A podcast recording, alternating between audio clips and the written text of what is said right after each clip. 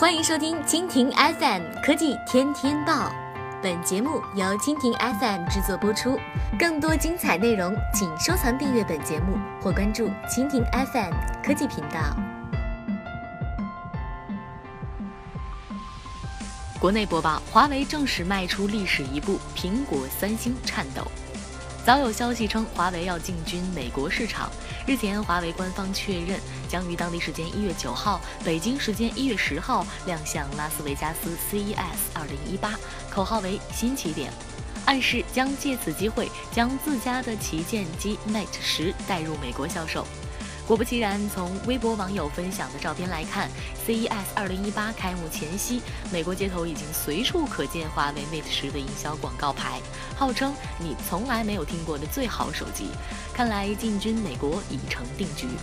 根据科技微博此前的报道，华为新旗舰 Mate 十将于今年的二月正式推出 ATT 版本，华为还计划投入一亿美元用于宣传推广。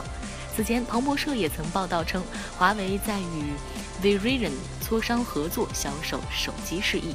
目前，华为手机主要通过百思买、亚马逊等商城在美国市场销售，但是美国手机市场与运营商市场为主，用户很少购买裸机。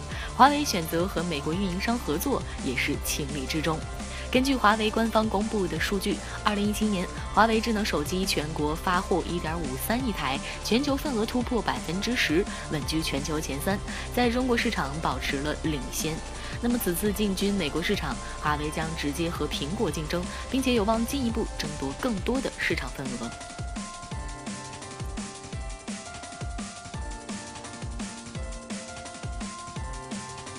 好了，以上就是本期节目的全部内容，感谢您的收听。更多精彩内容，请收藏订阅本节目或关注蜻蜓 FM 科技频道。